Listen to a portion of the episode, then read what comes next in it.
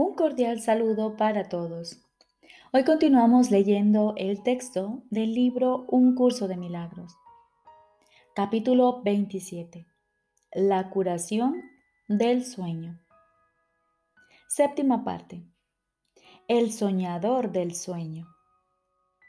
Jesús nos dice, sufrir es poner énfasis en todo lo que el mundo ha hecho para hacerte daño. En esto puede verse claramente la versión descabellada que el mundo tiene de la salvación. Al igual que en un sueño de castigo en el que el soñador no es consciente de lo que provocó el ataque contra él, éste se ve a sí mismo atacado injustamente y por algo que no es él. Él es la víctima de ese, entre comillas, algo, una cosa externa a él, por la que no tiene por qué sentirse responsable en absoluto. Él debe ser inocente porque no sabe lo que hace, sino solo lo que le hacen a él. Su ataque contra sí mismo, no obstante, aún es evidente, pues él es quien sufre. Y no puede escapar porque ve la causa de su sufrimiento fuera de sí mismo. Ahora se te está mostrando que sí puedes escapar. Lo único que necesitas hacer es ver el problema tal como es y no de la manera en que lo has urdido. ¿Qué otra manera podría haber de resolver un problema que en realidad es muy simple, pero que se ha envuelto en densas nubes de complicación concebidas para que el problema siguiera sin resolverse? Sin las nubes, el problema se vería en toda su elemental simplicidad. La elección entonces no sería difícil, porque una vez que el problema se ve claramente, resulta obvio que es absurdo. Nadie tiene dificultad alguna en dejar que un problema sencillo sea resuelto si ve que le está haciendo daño y que se puede resolver fácilmente. El, entre comillas, razonamiento que da lugar al mundo sobre el que descansa y mediante el cual se mantiene vigente es simplemente este. Tú eres la causa de lo que yo hago. Tu sola presencia justifica mi ira y existes y piensas aparte de mí. Yo debo ser el inocente, ya que eres tú el que ataca. Y lo que me hace sufrir son tus ataques. Todo el que examina este razonamiento, entre comillas, exactamente como es, se da cuenta de que es incongruente y de que no tiene sentido.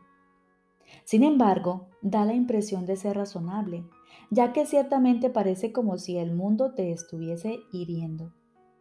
Y así no parece necesario buscar la causa más allá de lo obvio.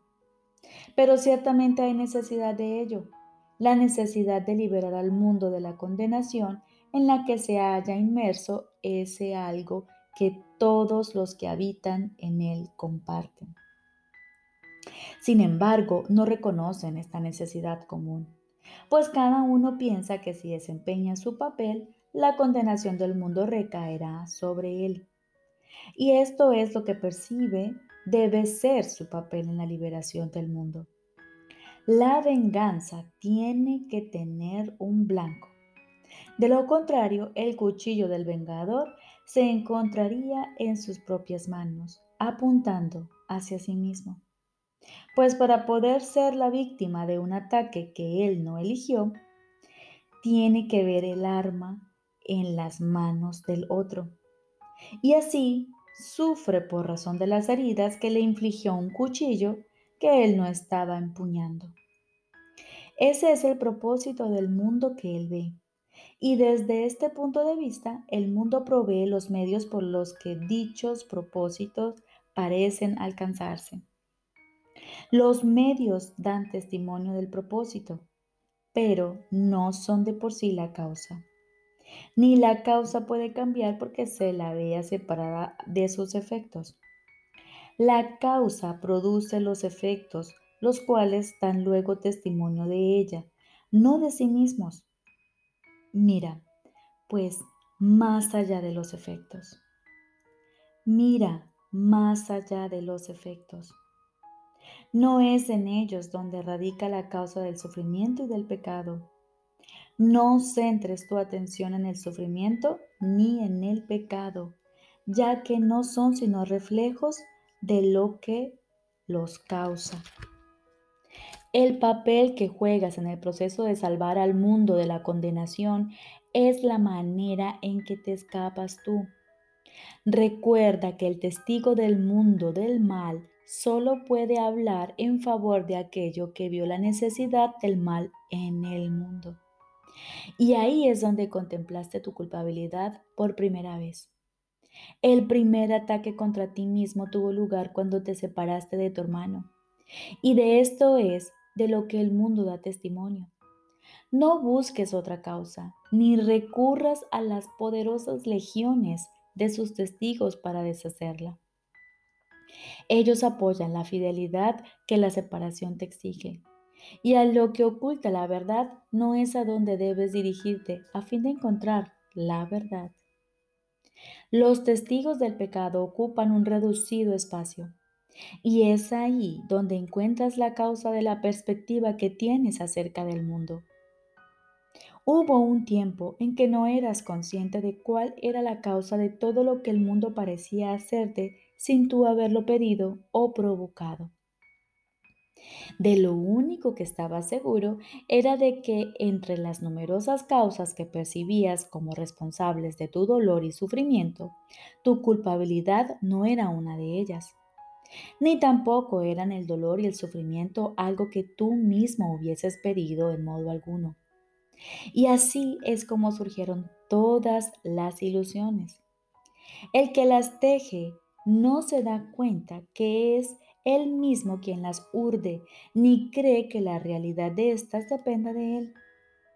Cualquiera que sea su causa es algo completamente ajeno a él, y su mente no tiene nada que ver con lo que él percibe. No puede dudar de la realidad de sus sueños porque no se da cuenta del papel que él mismo juega en su fabricación y en hacer que parezcan reales. Nadie puede despertar de un sueño que el mundo esté soñando por él, pues en este caso él se ha convertido en parte del sueño de otro.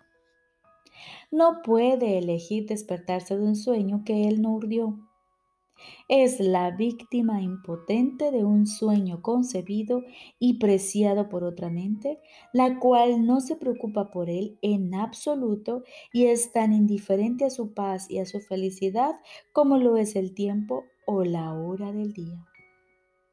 No lo ama, sino que caprichosamente lo obliga a desempeñar cualquier papel que satisfaga su sueño. Es tan poca su valía que él no es más que una sombra danzante que sube y baja al compás de un guion disparatado concebido dentro del fútil sueño del mundo. Esta es la única imagen que puedes ver, la única opción que tienes ante ti, la otra posible causa, si es que tú no eres el soñador de tus propios sueños.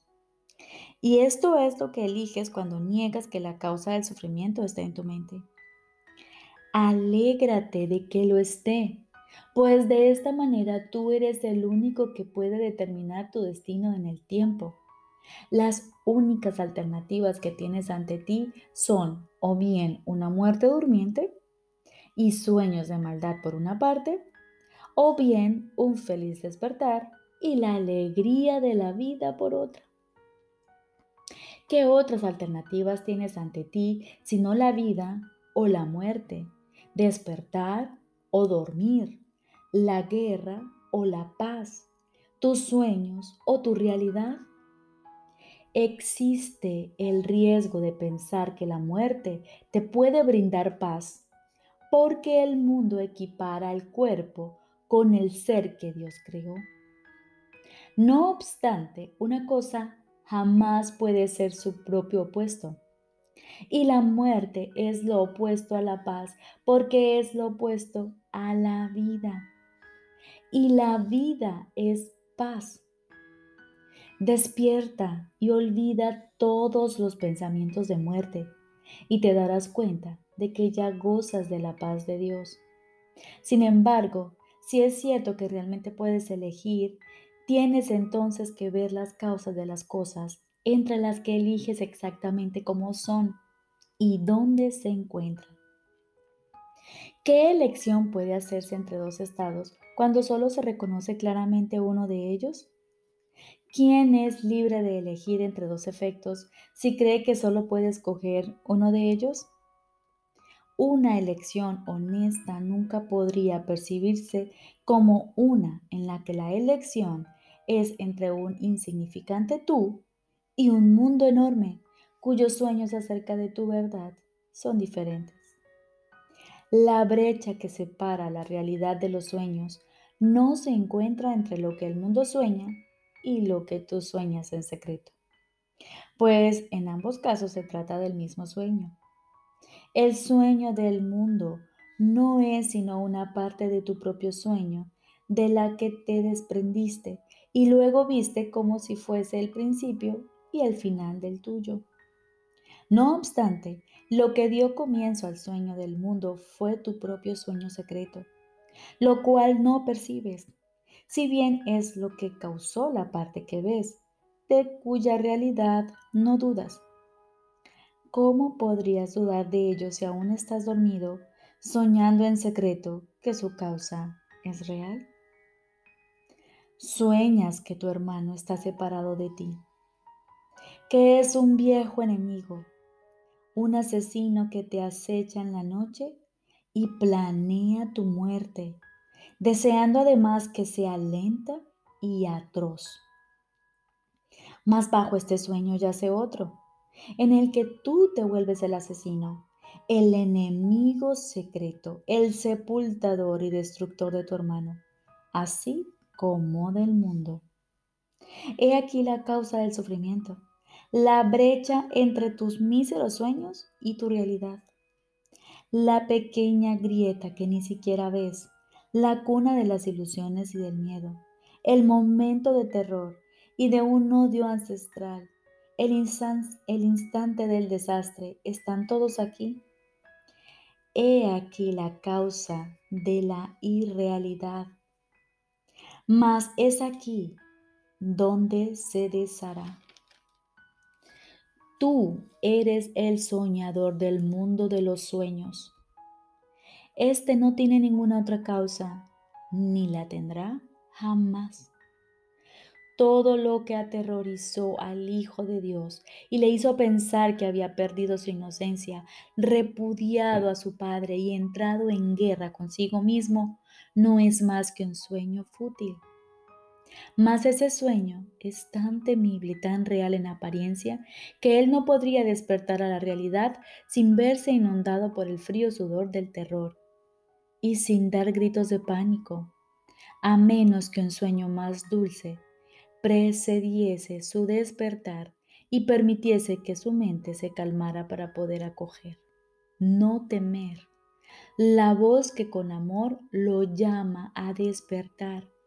Un sueño más dulce en el que su sufrimiento cesa y en el que su hermano es su amigo Dios dispuso que su despertar fuese dulce y jubiloso, y le proporcionó los medios para que pudiese despertar sin miedo. Acepta el sueño que Él te dio en lugar del tuyo. No es difícil cambiar un sueño una vez que se ha identificado al soñador. Descansa en el Espíritu Santo. Permite que sus dulces sueños reemplacen a los que soñaste aterrorizado temiéndole a la muerte. El Espíritu Santo te brinda sueños de perdón, en los que la elección no es entre quién es el asesino y quién la víctima. Los sueños que Él te ofrece no son de asesinatos ni de muerte. El sueño de, de culpabilidad está desapareciendo de tu vista, aunque tus ojos están cerrados. Una sonrisa ha venido a iluminar tu rostro durmiente. Duermes apaciblemente ahora, pues estos son sueños felices. Sueña dulcemente con tu hermano inocente, quien se une a ti en santa inocencia. Y el mismo Señor de los cielos despertará a su Hijo bien amado de este sueño. Sueña con la bondad de tu hermano en vez de concentrarte en sus errores. Elige soñar con todas las atenciones que ha tenido contigo en vez de contar todo el dolor que te ha ocasionado. Perdónale sus ilusiones y dale gracias por toda la ayuda que te ha prestado. Y no desprecies los muchos regalos que te ha hecho solo porque en tus sueños Él no sea perfecto. Él representa a su Padre, a quien ves ofreciéndote tanto vida como muerte. Hermano, lo único que Él da es vida. Sin embargo, los regalos que crees que tu hermano te ofrece representan los regalos que sueñas que tu Padre te hace a ti. Ve todos los regalos que tu hermano te hace a la luz de la caridad y bondad que se te ofrece y no dejes que ningún dolor perturbe tu sueño de profunda gratitud por los regalos que te hace.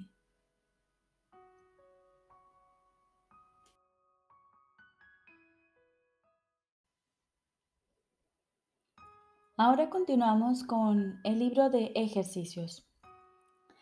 Lección número 217. Sexto repaso. El día comienza y concluye con esta idea central. No soy un cuerpo, soy libre, pues aún soy tal como Dios me creó. Ahora cerramos los ojos y nos liberamos de todo lo que creíamos haber entendido y aprendido hasta ahora. Y así abrimos nuestra mente para recibir el mensaje que esta idea de repaso trae para nosotros hoy. No puede ser sino mi propia gratitud la que me gano no puede ser sino mi propia gratitud la que me gana. ¿Quién debe dar gracias por mi salvación sino yo mismo? ¿Y cómo sino a través de la salvación puedo encontrar el ser a quien debo estarle agradecido? No soy un cuerpo, soy libre, pues aún soy tal como Dios me creó. Hoy disponemos 15 minutos en la mañana y 15 minutos en la noche para reposar nuestra mente en este mensaje que nuestro Padre trae para nosotros hoy. No puede ser sino mi propia gratitud la que me gano y durante el día. Repetimos a cada hora o traemos a nuestro pensamiento esta idea central. No soy un cuerpo, soy libre, pues aún soy tal como Dios me creó. Y si durante el día nos asedia la tentación de traer pensamientos que no corresponden al Hijo de Dios. Nos apresuramos a proclamarnos libres de estos pensamientos y decimos, no quiero este pensamiento. El que quiero es, no puede ser sino mi propia gratitud la que me gano. Y repetimos esta idea y dejamos que ocupe el lugar de la que habíamos pensado. Te deseo un día lleno de amor y de luz.